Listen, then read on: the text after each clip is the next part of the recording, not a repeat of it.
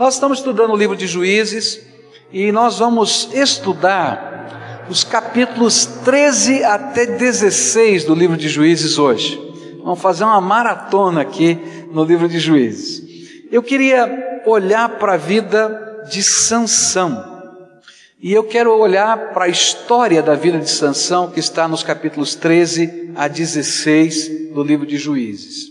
Eu vou é, relembrar um pouquinho da história, não vou ler todos esses capítulos, eu vou contar um pouquinho dessa história para você à medida que a gente vai estudando e pregando.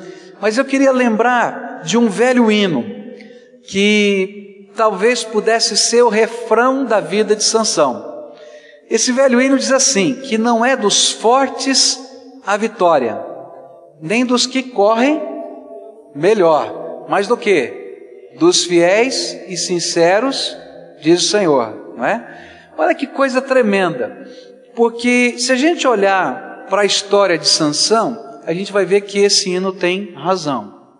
Porque não houve na história dos juízes de Israel, e talvez em nenhum outro tempo da história é, bíblica, nenhum outro líder dotado dos recursos de força e coragem que Sansão recebera nenhum deles tinha sido marcado por esses dotes de Deus como Sansão fora. Todavia, o final da história de Sansão e a vida dele nos mostra um líder que não alcançou os intentos e os propósitos de Deus. E aí a gente lembra do hino, não é dos fortes, o quê? A vitória, não é? Nem dos que correm, melhor, mais dos fiéis e sinceros, diz o Senhor. E eu gostaria de olhar para a história de Sansão e destacar da vida desse homem que tinha recebido uma força descomunal. A Bíblia vai nos contar de fatos incríveis. Ele vai à porta da cidade e tira a porta com todas as suas trancas e carrega nos ombros. Né? Você já imaginou? Tirar, eu imagino tirar uma porta dessas pequenas de 80 centímetros, agora a porta de uma cidade, tem que ter uma força descomunal. A Bíblia fala que esse homem lutou com mil homens, sozinho. Ele tinha uma força descomunal. Só que ao invés de ser um grande vencedor, ele foi um perdedor ao longo da sua história. E eu gostaria de perguntar para a palavra de Deus e para a experiência desse homem, por que ele foi um perdedor? Eu queria começar olhando para Juízes 13, versículos 4 e 5, onde a palavra de Deus nos diz assim: Agora, pois, toma cuidado, e não bebes vinho nem bebida forte, e não comas coisa alguma impura, porque tu conceberás e terás um filho, sobre cuja cabeça não passará navalha, porquanto o menino será nazireu de Deus desde o ventre de sua mãe, e ele começará a livrar a Israel da mão dos filisteus. Agora o capítulo 15, o verso 11, diz assim: E então três mil homens de Judá desceram até a fenda do penhasco de Etã, e disseram a Sansão: Não sabias tu que os filisteus dominam sobre nós? Por que, pois, nos fizeste isto? E ele lhes disse: Assim como eles me fizeram a mim, eu lhes fiz a eles. O que, que aconteceu com Sansão? Por que, que a sua vida, apesar de todos os dotes, não é uma história de vitórias, mas de altos e baixos, vitórias e derrotas, vitórias e derrotas? E o final da sua vida é estranho o Senhor lhe recupera a força e ele se encosta nas pilastras do templo de Dagon e com a sua força ele derruba as pilastras e o templo cai sobre a sua cabeça e sobre a cabeça de todos os líderes filisteus que ali estavam reunidos. E morre todo mundo. E esse é o final da história. E o interessante é que sempre que um juiz se levantava em Israel, a palavra dizia: e tantos anos de paz sucederam à vida desse juiz. Mas se você olhar o final da história de Sansão, não aparece isso. Os anos de paz não chegaram. Aquilo que o povo ansiava era sair da opressão do inimigo, a opressão do inimigo continuava. O inimigo tinha sofrido algum tipo de derrota, mas a vitória do Senhor e do povo de Deus não se concretizou. O que, que aconteceu?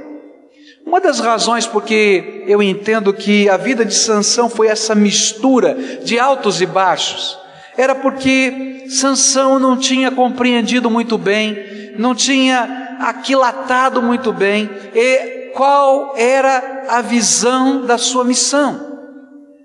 Na verdade, ele teve uma visão distorcida da sua missão. A Bíblia vai nos dizer que Deus o havia separado e ungido desde o ventre da sua mãe para que ele fosse o homem de Deus e que ele lutasse não as batalhas de Sansão, mas as batalhas do Senhor na terra. Essa era a sua missão, essa era a visão de Deus para ele. Mas não foi isso que aconteceu com Sansão. Primeiro, ele se acomodou, e a Bíblia vai dizer que ele vai vivendo a vida dele, as coisas vão acontecendo normalmente no seu dia a dia, ele está acomodado no canto dele. Depois, num segundo momento, ele vai e se confraterniza com o inimigo. Ele olha uma moça muito bonita, dentre os filisteus, a Bíblia diz, ele se apaixona por aquela mulher e ele diz para o papai: Papai, olha, eu quero casar com aquela moça. E o papai diz: Você não sabe o que a Bíblia diz, o que Deus já nos falou? Será que você não pode escolher uma mulher dentre o povo de Israel? Porque um dos temores de Deus era que o povo, estando morando naquela terra, se casasse, os homens e as mulheres se casassem com as pessoas do povo e perdessem a visão, o valor e o compromisso de servir a Deus, e os filhos começassem a adorar os deuses dos povos e não o Deus vivo verdadeiro. E ele dá uma resposta dura para o papai e diz assim: Papai, eu quero casar com aquela moça. E lá vai o papai acertar o casamento.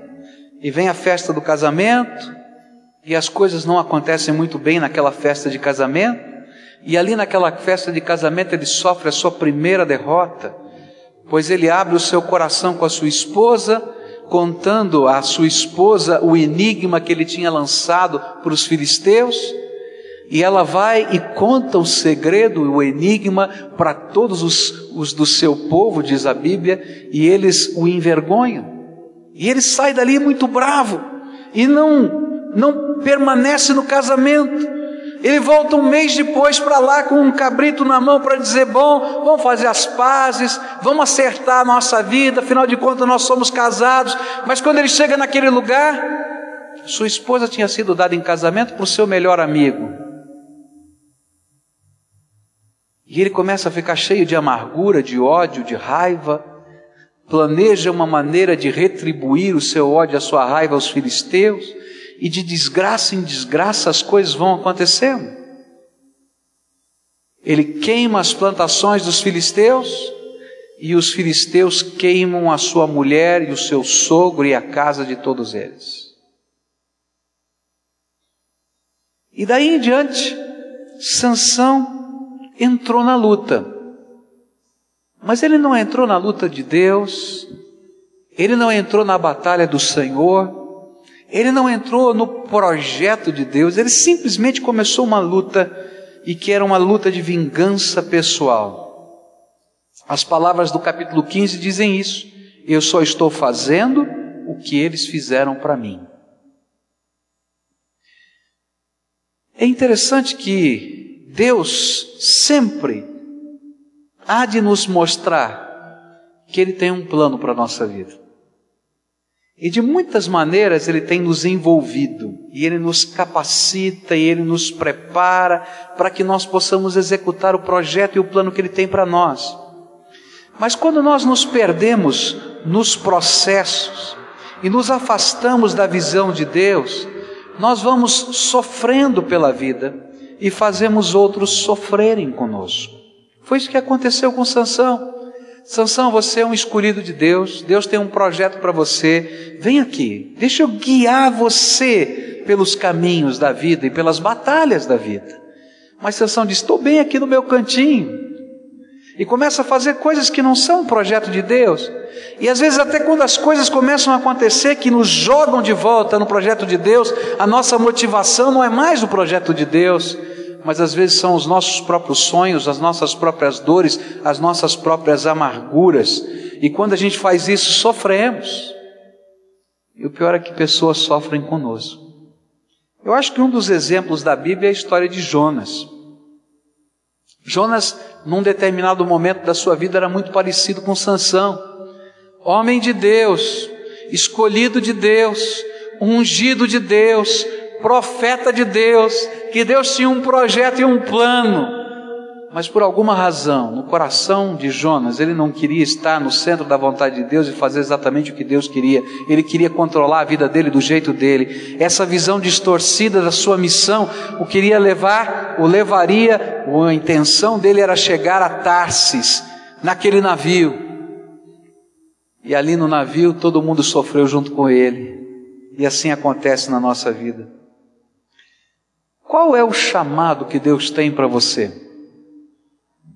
Você já percebeu que aquilo que eu estou falando de Sansão e de Jonas vale para mim e para você? Deus tem um plano para a sua vida. Deus tem um projeto para você. Deus tem uma missão para você. E ao longo da sua história, Deus está falando: você é meu servo, você é meu escolhido. E se você olhar para os dons e talentos que Deus te deu, você vai perceber que Deus não tem faltado, Ele tem derramado graça. Uma das coisas impressionantes na história de Sansão é que ele não perdia força. Fazia um monte de bobagem, vai lendo lá os capítulos, fazia um monte de bobagem, mas aquilo que Deus estava dando para ele, na promessa dele, que enquanto ele estivesse de alguma maneira simbolizando a consagração, porque o nazireado, o voto que foi feito pela mãe dele por ele, de não cortar o cabelo, de não beber o vinho, significava alguém consagrado a Deus, Deus continuaria honrando. Tem coisas esquisitas. Ele está na casa de uma prostituta. E vem os inimigos e Deus lhe dá força para lutar com os inimigos. Eu fico pensando como Deus faz isso conosco.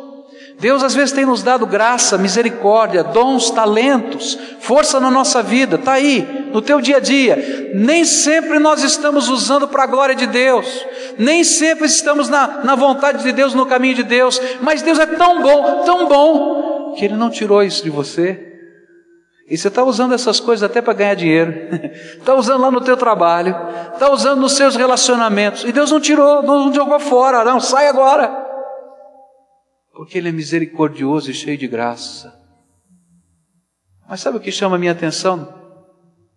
É que, apesar de todas essas coisas estarem nas nossas mãos, enquanto nós não focamos a nossa vida no alvo de Deus, nós estamos numa montanha russa, subindo e descendo, subindo e descendo, subindo e descendo, chegando às alturas e entrando no fundo do poço. Você conhece isso na tua vida? Queria dizer para você que se você quer aprender com as derrotas de Sansão, você precisa olhar e focar a sua chamada e dizer: Deus, eu não quero lutar a batalha da minha vida. Eu quero lutar as tuas batalhas. Eu não quero seguir o meu caminho. Eu quero seguir o teu caminho. Eu não quero fazer a minha vontade. Eu quero fazer a tua vontade. Porque é no meio desse trajeto que a graça de Deus renova as nossas forças e a proteção do Senhor se revela na nossa fraqueza. A segunda coisa que eu aprendo com Sansão, com os erros de Sansão. O segundo erro na trajetória de Sansão foi que ao longo da sua vida, ele se tornou em um herói solitário mas não o líder e juiz de uma nação. Propósito de Deus, se a gente lê todo o livro de Juízes, vai perceber que Deus levantava homens, capacitava esses homens. Esses homens não eram os mais fortes, eles não eram os mais corajosos, eles não eram os mais poderosos, mas Deus revelava a sua força, o seu poder, a sua misericórdia na fraqueza deles. Mas o que eles faziam? Eles lideravam esse povo na direção da vontade de Deus. Eles buscavam a vontade de Deus para a sua vida e depois conduziam o povo na direção da vontade de Deus. E enquanto eles estavam andando na vontade de Deus, a vitória de Deus vinha e os tempos de refrigério chegavam. Era assim que acontecia. Mas quando eles perdeu, Sansão perdeu o foco da sua missão, e ele começou a trabalhar pela revanche, ele começou a trabalhar pela vingança. Ele não conseguiu mais liderar pessoas. E se você perceber na história de Sansão, desde o capítulo 3 até o capítulo 16, ele não tem um seguidor. Ninguém está ao seu lado. Porque ninguém quer seguir alguém que só pensa em si mesmo. Na sua dor, na sua vingança, nas suas amarguras. Você já conversou com alguém amargo? Já conversou com alguém que está amargo por muito tempo? O que, que acontece com as pessoas que são amargas? Naturalmente, ninguém fala isso, não é? Mas hoje a gente vai falar. O que, que acontece com as pessoas amargas? As pessoas ao seu redor vão se afastando delas, ou então vão se tornar amargas como elas. Não é verdade o que eu estou falando? Você já viu alguém amargo ter muitos seguidores? Não tem. Essa era a história de Sansão. É tão interessante a história de Sansão que ele é o juiz de Deus em Israel, que não tem seguidores. E a única vez que ele conseguiu mobilizar um exército foi um exército de 3 mil homens que se uniram para prender Sansão. Esse foi o único exército que ele conseguiu. Os filisteus, depois daquela destruição das colheitas, eles começaram a perseguir Sansão como bandido da região e oprimiram mais ainda os israelitas. Aí os líderes de Israel disseram: "O que nós temos a ver com isso? Tem um bandido chamado Sansão. Então vocês não querem que nós matemos as suas crianças, estraguemos as suas propriedades? Me entreguem Sansão." Então se reúnem três mil homens de Israel e vão procurar Sansão. Sansão, você não sabe o que você está fazendo? Você está acabando conosco. Já estava difícil, ficou pior ainda. Sansão diz: O que, que vocês querem? Ele disse: Olha, o negócio é o seguinte: se nós entregarmos você para os filisteus, está tudo bem. Então vocês não vão me matar? Não, não vou matar. O que nós queremos é amarrar você e entregar para os filisteus. Está bom. Não vou, eu não vou lutar com vocês, vocês não vão lutar comigo. Então me entrega para os filisteus. E lá vai Sansão. Três mil homens em volta de Sansão entregam Sansão aos filisteus.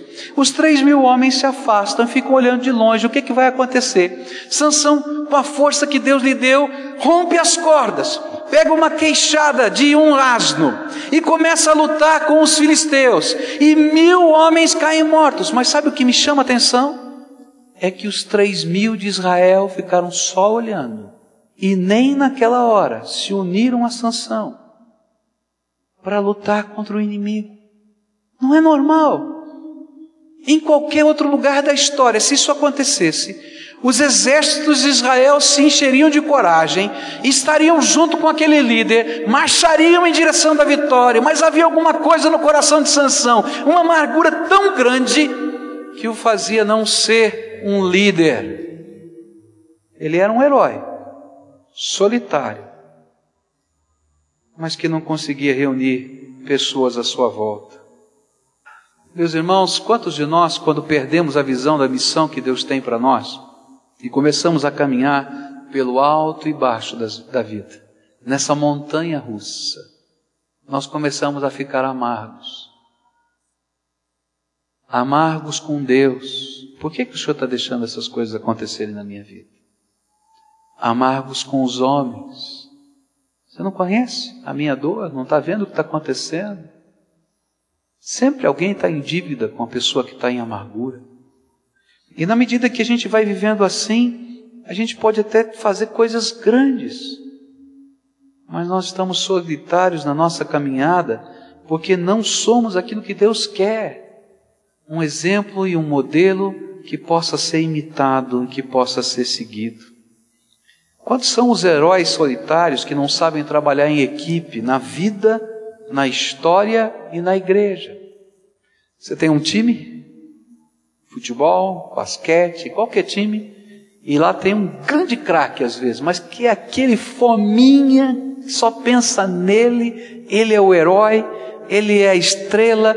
Normalmente essa pessoa se isola e é capaz de destruir um time.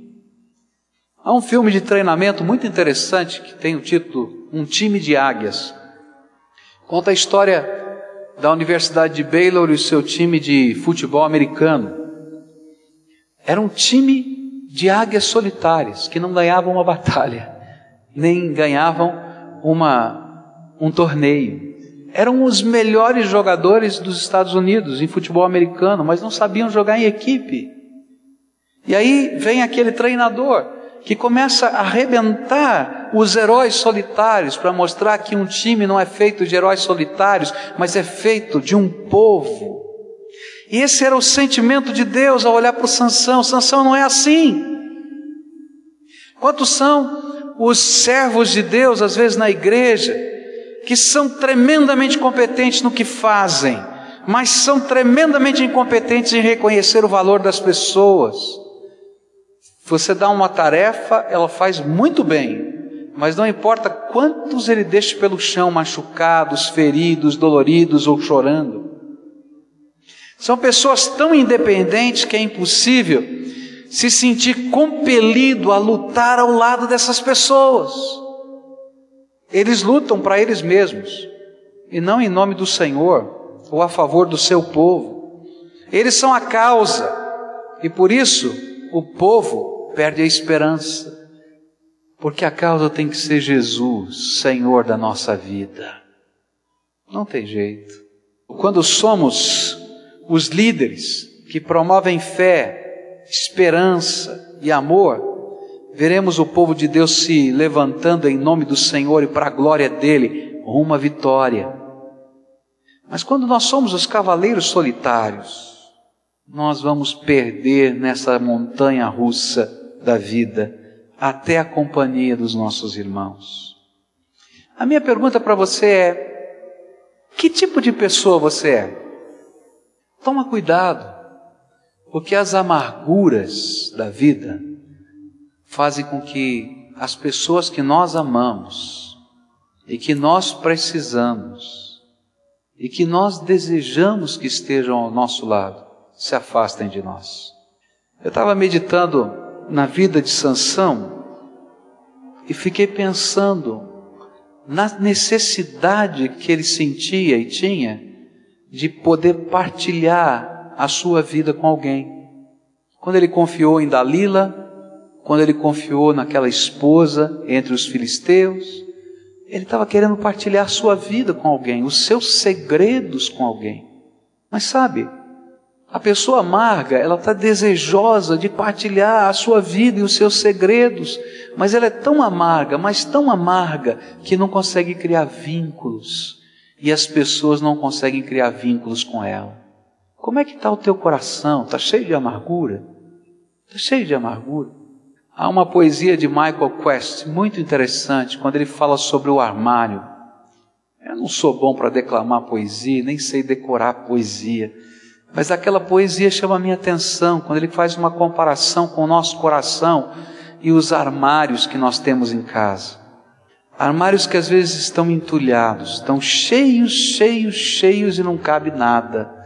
Mas às vezes tem tanta coisa dentro desse armário que está cheirando mal. Tem tanta coisa dentro desse armário que não abençoa. E que de tempos em tempos a gente tem que entrar no armário do nosso coração e limpá-lo, para que ele fique arejado, para que ele fique confortável e para que a gente possa sentir a bênção e a alegria de carregar coisas preciosas dentro do coração. Como é que vai o teu coração? Outra pergunta que eu tenho para você é: que tipo de líder você é? Um cavaleiro solitário, lutando as batalhas sozinho? Ou você faz parte de um povo, está ligado a uma comunidade? Há pessoas à sua volta que você pode se sentir bem em seguir, mas há pessoas à sua volta que vão olhar para você e se sentir muito bem e seguir você, o seu modelo e o seu exemplo, porque vem a graça de Deus na sua vida. Quero dizer para você que se existe uma utopia da fé, é a utopia de a gente poder viver um cristianismo solitário. Tem uma igreja nos Estados Unidos que para mim me chama a atenção, porque talvez ela esteja alcançando alguns e perdendo outros. Nessa igreja, uma grande igreja nos Estados Unidos, muitas pessoas chegam e vão para o estacionamento. Tem um poste do lado do seu carro, tem um telão colocado na frente do estacionamento. Ele pega uma caixa de som, coloca dentro do seu carro, fecha a janela para não ficar frio, não é? Para ouvir sozinho dentro do carro e assiste do telão. Termina o sermão, ele pega aquela caixinha de som, coloca no poste, fecha a sua janela de novo, pega o seu carro e vai embora. Não tem comunhão com ninguém. Não compartilha nada com ninguém. Não ora junto com ninguém. Não se envolve em ministério nenhum. Quantos crentes são cavaleiros solitários que não entenderam que a sua fé deve levá-lo a pertencer a um povo? Nós somos o povo eleito, a nação santa, o sacerdócio real. Deus não quer cavaleiros solitários, Deus quer homens e mulheres que às vezes têm defeitos, problemas, que pecam, mas que são lavados no sangue do Cordeiro e conhecem o poder da graça e que se unem uns aos outros para que essa graça se multiplique através da minha vida, na vida de outros. A terceira coisa que aprendo com Sansão, com os erros de Sansão. A Bíblia nos diz que Sansão era um homem de fé. Mas a Bíblia também vai nos dizer que ele era um homem de fé que não sabia andar em fidelidade. Hebreus 11:32 vai dizer que ele tinha fé. Mas a história de Sansão, em Juízes 13, 14, 15, 16, vai dizer que ele não vivia essa fé. Ele guardava a fé, ele cria, mas a sua fé não afetava os valores e os princípios da sua vida. Ele foi educado e treinado por seus pais a viver a fé desde o ventre da sua mãe. Ele era nazireu. A palavra nazireu quer dizer consagrado, alguém que foi dedicado a Deus ele tinha que cuidar da sua alimentação, porque ele tinha um pacto com Deus. Ele não podia beber qualquer tipo de bebida forte, porque ele tinha um pacto com Deus. Ele buscava uma certa pureza cerimonial, mas ele ainda não conhecia a pureza espiritual. Ele não cortava o seu cabelo, ele fazia do seu cabelo sete tranças, e ele ostentava essas tranças como sinal de que ele pertencia a Deus. Eu fiquei admirado com os Sikhs na Índia.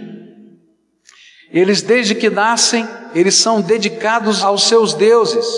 E uma das provas da dedicação aos seus deuses é o voto que eles fazem como Sikhs de nunca cortar o seu cabelo. Então, se você vê aquele indiano que usa um turbante bem gordo, bem forte, né? É porque ele aprende uma técnica de dobrar e enrolar o seu cabelo, que ele nunca corta ao longo de toda a sua vida dentro daquele turbante. E olha, se você quiser arrumar guerra, porque eles são belicosos, eles morrem por causa da sua fé, mexa no cabelo de um sikh. É sério? Porque aquilo representa a sua consagração. Era mais ou menos assim que deveria ser com Sansão. Era um voto. Ele cria que a sua força procedia de Deus e que não era normal. Ele vai dizer isso nesses capítulos várias vezes. Mas apesar de tudo isto, fidelidade à palavra de Deus e aos valores do Senhor não faziam parte da sua fé. Ele casou duas vezes com as mulheres filisteias que o Senhor havia proibido. Ele frequentava prostíbulos que não fazia parte do caráter que Deus queria. Sua vida não refletia o caráter de um homem comprometido com Deus. E fé sem fidelidade não funciona. Quanta gente tenta viver esse tipo de vida? Não só Sansão vivem uma vida que não reflete essa fé. são mentirosos, são adúlteros, são desonestos, suas paixões os controlam, e se eles não tomarem cuidado, até o seu palavreado os enganará. Algum tempo atrás chegou um irmão para conversar comigo no meu gabinete, ele falou uns 20 palavrões na minha frente e não percebia que estava falando palavrão. É só isso? Não. Tem crentes envolvidos com jogo, tem gente envolvido com adultério, envolvido com drogas. Dá tristeza, a gente fica perguntando onde a gente errou quando a gente tem que ir numa cadeia, visitar alguém que foi criado no Evangelho, participa da igreja, que foi preso por assalto à mão armada. Meus irmãos, eu não estou falando de uma coisa que aconteceu há centenas de anos atrás, estou falando de coisas que no ministério pastoral a gente encontra todo dia. Todo dia. Quando a gente entra nessa montanha russa da vida, a gente é tentado por Satanás a acreditar num tipo de fé desconectada da vida. Uma fé que é religião, mas que não afeta os valores. Uma fé que está cheia de um linguajar próprio dentro desse local, mas que não consegue sair para fora dessas paredes e fazer diferença nesse mundo.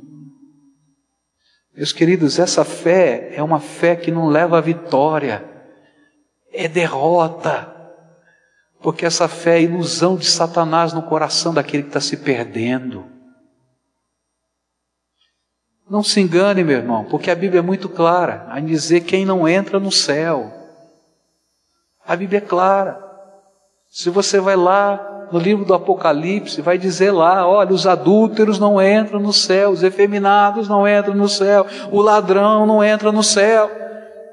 Ele diz: Espera aí, Senhor, como é que funciona isso? É porque o poder da fé tem que transformar a nossa vida. 2 Coríntios vai dizer que nós um dia fomos tudo isso, mas quando Jesus entrou, essa fé viva, ela se conecta à vida. E quando essa fé viva entra dentro de nós, a vida tem que mudar. E se a gente continua nessa gangorra, tem alguma coisa errada com a nossa fé.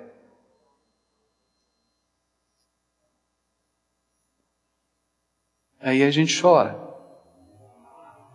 E outros choram com a gente.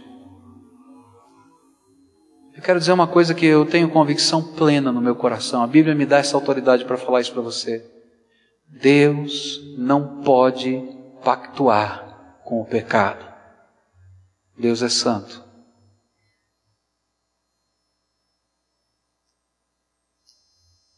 A ruína da fé do homem Sansão veio da ruína do seu caráter. Meu querido, se a tua fé não pode ser vista no seu caráter, tem alguma coisa errada com a sua fé. Se os seus valores não são a expressão da sua vida de fé, então não existe valor na tua vida, nem fé. Que tipo de líder de Deus podemos ser se o nosso caráter não revela a fé num Deus vivo, santo, justo e todo-poderoso? Toda vez que fé e caráter não andarem juntos, o resultado é derrota.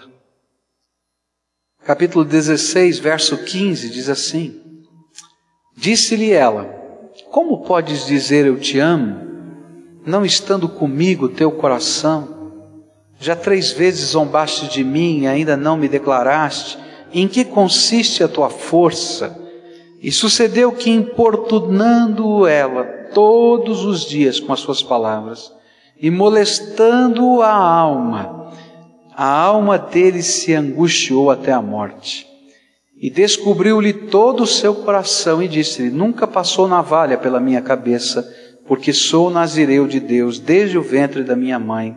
E se viesse a ser rapado, isso ia de mim a minha força e me tornaria fraco e seria como qualquer outro homem. Agora compare esse trecho do final da vida de Sansão com o capítulo 14, verso 16.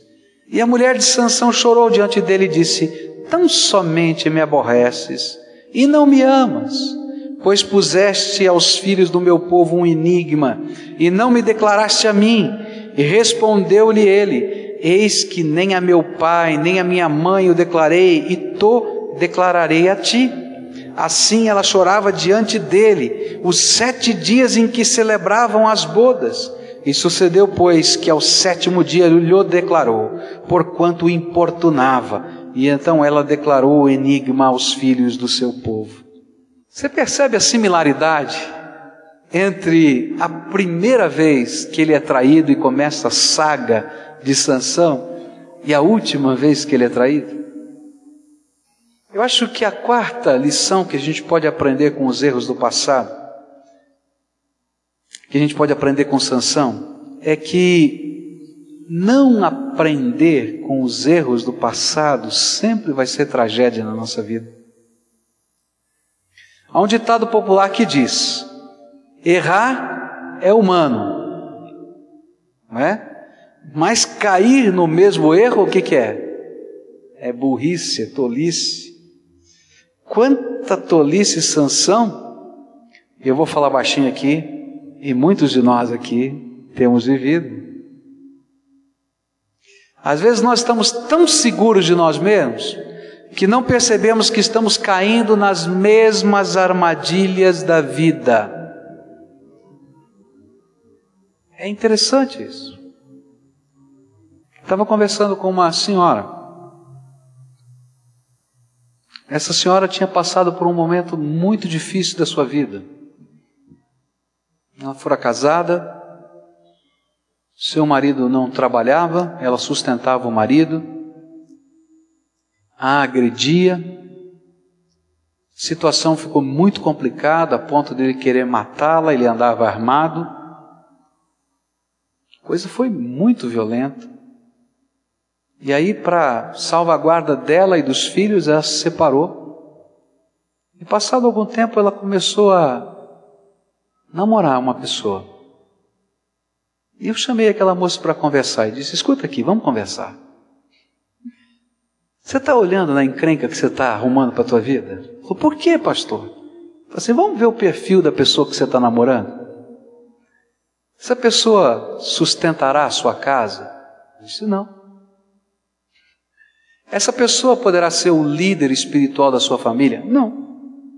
Poderá ser o líder, pelo menos humano, da vida da família? Eu disse, não. Eu falei, querida, onde você está indo? Ah, mas se você vai, tu vai sofrer de novo. Eu não sei se vai ter uma, um revólver para te matar outra vez, mas alguma coisa está errada no que você está vivendo e fazendo. Quantas vezes a gente faz isso? A gente não aprende com os erros do passado. A gente se sente tão seguro, tão pronto, tão né? E a gente vai entrando nas mesmas coisas. Mas quando a gente olha para estas coisas que se repetem na nossa vida, essas armadilhas da vida que se repetem, elas não revelam a maldade de Deus para nós, um plano distorcido, ou porque Deus declarou uma sina que nós vamos sofrer para o resto da vida. Não, me perdoe. Mas sabe o que eles revelam? As fraquezas do meu coração que eu não enxergo, as paixões que estão guardadas dentro de mim e que não as trato, e que elas começam a me dominar. Quando eu leio Juízes 16 e Juízes 14, eu vejo um Sansão que era conduzido ao longo de toda a sua vida por paixões. Suas paixões falavam tão mais alto que ele agia com uma ingenuidade tremenda e se tornava presa fácil do inimigo. Isso porque as nossas paixões nos cegam, não nos permitem ver o cenário corretamente, e por isso estamos caindo nas mesmas armadilhas há tanto tempo. Mas a pergunta é: como é que você lida com as suas paixões? Agora, sabe qual é o pior? É que alguns de nós, quando eu faço essa pergunta, não conseguem identificar nenhuma paixão na sua vida. Querido, se você não consegue nem identificar uma paixão na sua vida, eu quero dizer, toma cuidado. porque você já está cego. Nossa natureza é uma natureza apaixonada. E as paixões, elas estão em efervescência dentro de nós. Mas a graça de Deus nos ajuda a trabalhar essas paixões de tal maneira que a gente possa sair dessa gangorra da vida, dessa montanha russa de altos e baixos, para a gente entender o propósito de Deus e a restauração de Deus na nossa vida. Como é que a gente lida com as paixões? Só podemos vencê-las se uma paixão maior adentrar a nossa alma, e Jesus tem que ser a paixão maior da nossa vida. Não tem outro jeito. Se o Senhor não estiver acima delas, nós sempre estaremos à mercê dos ventos dessa vida. E se o temor que temos dele, por ele, e se o amor que sentimos por ele, e se as marcas do seu poder e a sua presença não se tornarem mais fortes e mais desejáveis do que as nossas paixões, nós vamos continuar andando nessa montanha russa a vida inteira você já parou para pensar por que alguns são libertos e outros não? Eu às vezes já fiquei pensando. Você começa a trabalhar com alguém, pregar o evangelho, não é? E essa pessoa tem um problema. E de repente aquela pessoa é transformada. A gente diz, puxa, é milagre. E de fato é milagre. Mas eu creio num Deus que não encolhe a sua mão para abençoar ninguém que o busque. Então o milagre está disponível a todos. Eu me lembro de um senhor já falecido, foi membro da minha igreja em São Paulo. Eu o encontrei quando eu era adolescente. E nós fomos à casa dele, na cidade de Ourinhos. A sua esposa convertida, suas filhas, uma delas convertida, as outras não. E ele era conhecido na cidade inteira de Ourinhos. Ele era um corretor de imóveis, daquele falante, mas todo mundo conhecia o seu Mário Moraes, porque o seu Mário Moraes tinha um ponto marcado no bar da esquina do centro da cidade, perto da praça, ali todo dia. E todo mundo conhecia o seu Mário Moraes, porque depois das seis horas ele enchia a cara e chegava lá para as nove e meia da noite na sua casa bêbado, algumas vezes conduzido por alguém, outras vezes trançando a perna pelo meio da rua e a molecada brincando na rua brincava e fazia chacota dele todo dia. E um dia nós fomos lá, um grupo de adolescentes, eu tinha 16 anos nessa época. E fomos na casa dele. E ele chegou embriagado. Sua filha estava com tanta vergonha dele que jogou o seu pai no quarto e trancou a porta e segurou a chave pelo lado de fora, para ele não aparecer na sala. E nós estávamos pregando o evangelho ali naquela sala. E aquele seu senhor deitado na cama, bêbado que só, ouvindo a mensagem do evangelho. Naquele dia, bêbado, ele creu naquela mensagem que foi pregada recebeu Jesus como Senhor e Salvador da sua vida. No dia seguinte, ele se levantou de manhã e falou para sua esposa e para sua filha, que ele agora era um crente. a mulher dele foi fazer o café, olhou para a filha e disse: Estava doidão ontem, continua. Disse para ela: Olha, hoje à noite eu vou à igreja com vocês. Ela sorriu: Tá bom. Quando deu seis horas da tarde, ela já pensou: meu marido deve estar no botequim da esquina outra vez. Seis e quinze ele apareceu em casa, não tinha tomado uma gota de álcool. Tomou seu banho, se vestiu e foi no culto. A mãe olhou para a filha e disse: opa! Aquela semana toda nós pregamos na cidade de Ourinhos. Todas as noites ele estava lá no culto. Nenhuma noite ele bebeu. Quando eu tinha 21 anos de idade, cinco anos depois, seu Mário Moraes muda-se para São Paulo. Eu pastoreava a Igreja Batista de Água Branca naquela época. E de repente chegou um senhor e disse: O senhor me conhece? Eu disse: Não. Eu sou aquele bêbado que você foi na casa e que eu fiquei trancado no quarto porque todo mundo tinha vergonha de mim. Eu sou um crente em Jesus Cristo. Desde aquela noite até hoje eu nunca mais coloquei uma gota de álcool na minha boca. Eu fico pensando que coisa tremenda do poder de Deus. Mas eu conheço um outro homem, pai de um amigo meu. Esse homem era tão interessante porque ele também bebia. E todos os dias ele saía do seu trabalho, morava na cidade de São Paulo, chegava no botequim perto da casa dele e bebia até quase cair. E quantas vezes ele chegava bêbado na igreja que eu pastoreava, com outro bêbado do lado. Pastor, esse homem aqui quer aceitar Jesus. Eu dizia, meu Deus do céu, o que, que eu faço agora? Alguns daqueles que saíam do botequim com ele e vinham para a igreja se convertiam e nunca mais bebiam. O ano passado ele morreu por causa de tanto beber. E eu fico pensando o que, que aconteceu com o Mário Moraes e com tantos outros que eu conheço, e não aconteceu com esse homem que eu conheço há tantos anos. Sabe o que acontece, queridos? É porque às vezes a gente não consegue, ou a gente não quer, que Jesus seja a maior paixão da nossa vida. As paixões, elas estão em efervescência no meu coração e no teu.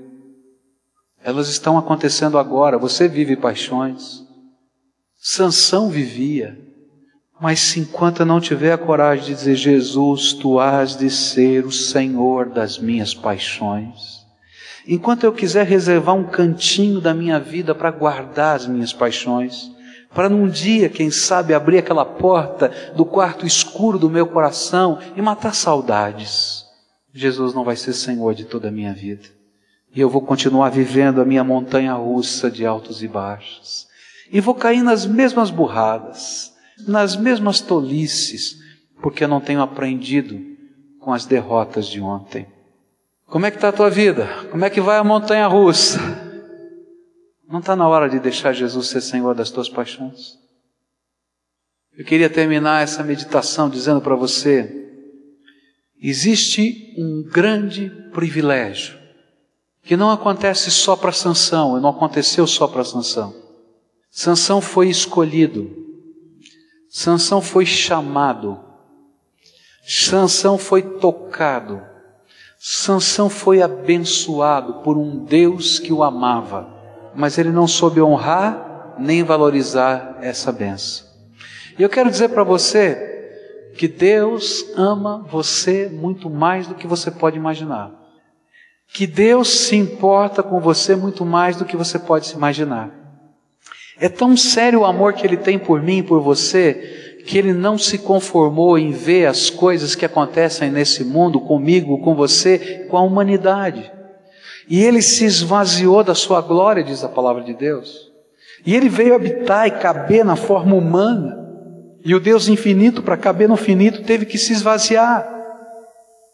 E não somente isso, mas a Bíblia diz que ele me amou tanto e tanto, e ele sabia, e ele sabia que não tinha jeito para mim e para você. Então, muito mais do que um voto de nazireado, muito mais do que uma bênção de uma força descomunal, sabe o que ele fez? Ele disse: Eu vou tomar o lugar desse homem, dessa mulher, na condenação. Porque a Bíblia diz: o salário do pecado é a morte, mas o dom gratuito de Deus é a vida eterna em Cristo Jesus. E então Jesus foi morrer na cruz por mim. Não foi um acidente da história, ele morreu deliberadamente no meu lugar. E mais, não para aí a história, a Bíblia vai dizer que naqueles três dias em que ele ficou morto, ele não ficou dormindo na sepultura, a Bíblia diz que ele desceu ao Hades, ao inferno, e ele desceu lá com uma missão de tirar das mãos de Satanás a chave da morte e do inferno para que nunca mais precise entrar lá, ou qualquer homem precisasse entrar. Porque pela fé em Jesus nós não entramos, graças a Deus. Mas há fé em Jesus. Ele ressuscitou o terceiro dia. Veio com essas chaves na mão. Mas não para aí o amor dele. A palavra de Deus nos diz que ele ama tanto, tanto, tanto a você e a mim, que a todos quantos invocam o seu nome e fazem dele o Senhor da vida, ele não deixa órfão nesta terra, sozinho, abandonado com as suas paixões. Você não conseguiria lidar com as suas paixões. Então, sabe o que Deus faz? Sabe o que Jesus fez por mim? Ele abre as janelas do céu e derrama do seu Espírito Santo sobre nós. E esse Espírito Santo de Deus vem fazer morada dentro do meu coração, e eu me torno no templo do Espírito Santo de Deus. E sabe quem luta com as paixões da minha vida? Não sou eu, porque eu sou fraco, mas é o Deus vivo e todo-poderoso que em mim é vitória. Agora, Sansão transformou isso nas tranças. Ele estava muito preocupado com as tranças só, e não com o coração. E muitos de nós estamos preocupados com a nossa religiosidade, com o nome da igreja que a gente frequenta, com alguns costumes religiosos que a gente pratica, mas Jesus está preocupado com o que você carrega dentro do coração, meu filho. Sansão não soube honrar e valorizar o chamado dele e a bênção da consagração. E é triste, mas muitos que estão aqui não sabem honrar o chamado de Deus na sua vida e a bênção da unção do Espírito no seu coração. O que, que você vai fazer? Será que não está na hora de parar de ser um cavaleiro solitário nessa vida? Para fazer parte do povo de Deus? De se unir à igreja do Senhor Jesus? De entender que Deus tem um propósito, uma missão e um alvo? Será que não chegou a hora da gente parar de ser simplesmente um alguém que tem uma religião para ser alguém que tem um pacto com Deus vivo?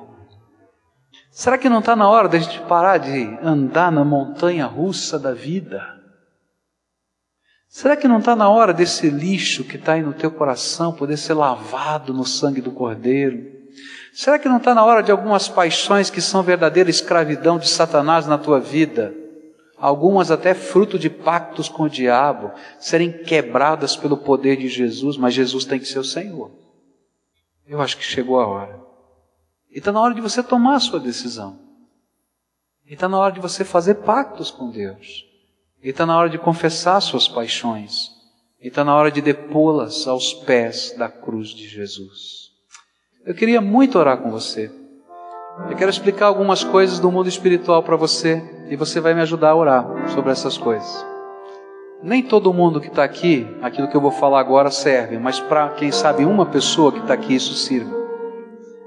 Algumas pessoas na sua trajetória de fé se envolveram com práticas espirituais que são demoníacas. Se você já andou pela Umbanda, se você já andou pelo Espiritismo, se você já foi receber um passe, se você foi. Na verdade, o que você foi foi invocar um espírito que disseram para você que podia te abençoar. Só que esses espíritos não são pessoas desencarnadas, são demônios. Então eu quero orar por você, mas enquanto eu estiver orando por você, eu queria que você fizesse uma coisa. Se um dia você andou por esses caminhos, não sabia nem o que era isso, tá? Nessa oração você vai dizer: Senhor Jesus, se um dia eu fiz algum pacto, sabendo ou não sabendo, com Satanás e com seus demônios, eu não quero isso para minha vida. Eu quero firmar um pacto único e exclusivo com Jesus como meu Senhor e Salvador. Eu estou renunciando. Se um dia eu fiz, eu estou renunciando. Porque eu quero que Jesus seja o meu Senhor. Tá? Então, se tem alguém aqui que andou por esses caminhos, ora sim agora. Pode orar aí, do teu jeito, com a tua palavra, tá? Dizer, Jesus, se um dia tive isso, quero não. Tá? Segunda coisa que eu queria orientar você. Isso vale para todos que estão aqui. Nós estamos falando sobre paixões, não é? Paixões que a gente não sabe lidar, que a gente não sabe como controlar. A gente tem que dizer para Jesus quais são. Não é porque Jesus não saiba, ele sabe. Mas nesse pacto que você está firmando com ele, tá? Você tem que dizer, Jesus, isso aqui é uma força controladora da minha vida. E eu quero depor aos teus pés. E quero que o Senhor seja a força controladora da minha vida. E quando a gente fala citando o que é essa paixão, a gente está dizendo, é isso aqui, Jesus. Eu estou identificando. E você vai fazer uma confissão que é verdadeira. Eu não consigo controlar as minhas paixões. Humanamente, se você se depender só da tua força, você vai voltar e vai continuar fazendo a mesma coisa. Então você vai pedir, Jesus, manda o teu Espírito Santo habitar o meu coração. Aqui, ó. Faz no meu coração o templo. E que a força do meu Salvador se sobrepuje à força das minhas paixões. Eu preciso da tua graça. Você crê nisso? Agora eu quero orar por você. Pai querido, muito obrigado por esse povo que está aqui.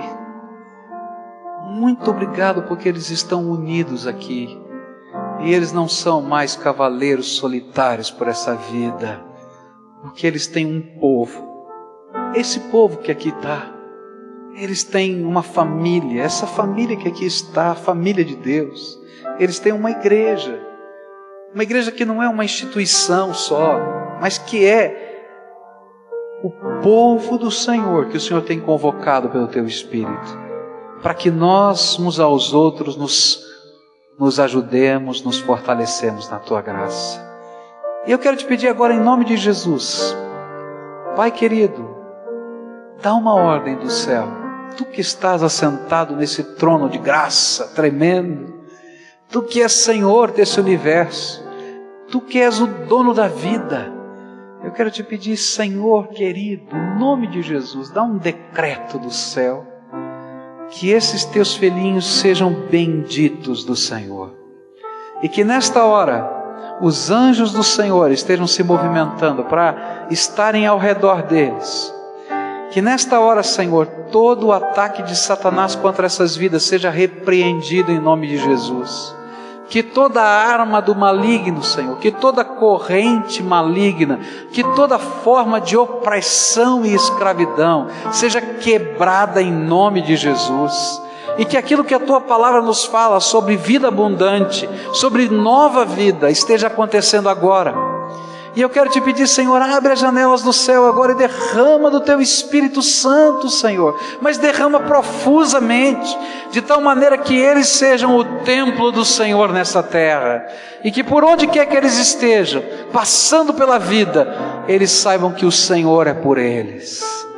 Oh Jesus, que as marcas da tua bênção estejam sobre eles, marcas, Senhor, de fé e de fidelidade marcas de compromisso e de amor, marcas de restauração. Alguns, Senhor, estão com a vida toda arrebentada, eles estão todos, Senhor, machucados.